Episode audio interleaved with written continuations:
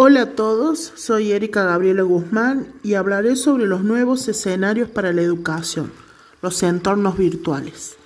Producto de la pandemia del COVID, a lo que han estado expuestos los alumnos, han desarrollado falla en el sistema conectivo y en su desarrollo, lo que se produce y traduce en poca atención, pobre concentración, poca memoria, poca curiosidad y poca tolerancia al aburrimiento, entre otras cuestiones no menores, por esta sobreestimulación tecnológica.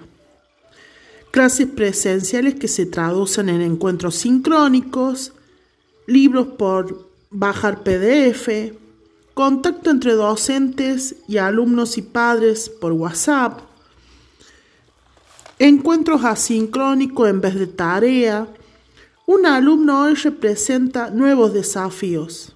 Claramente el problema se profundiza cuando intentamos enseñar a los alumnos de hoy como se enseñaba décadas atrás.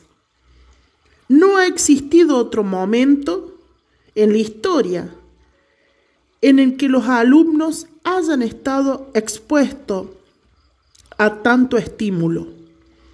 Son chicos inquietos, curiosos y con recursos de todo tipo. Sin embargo, en muchas escuelas se sigue pregonando el mismo discurso de siempre, sentados y en silencio.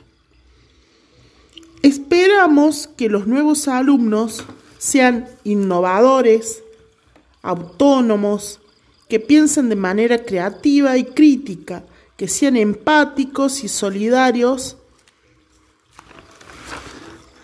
a los sistemas que los pone en un freezer, en una cubeta de hielo, todos iguales y sin sobresalir.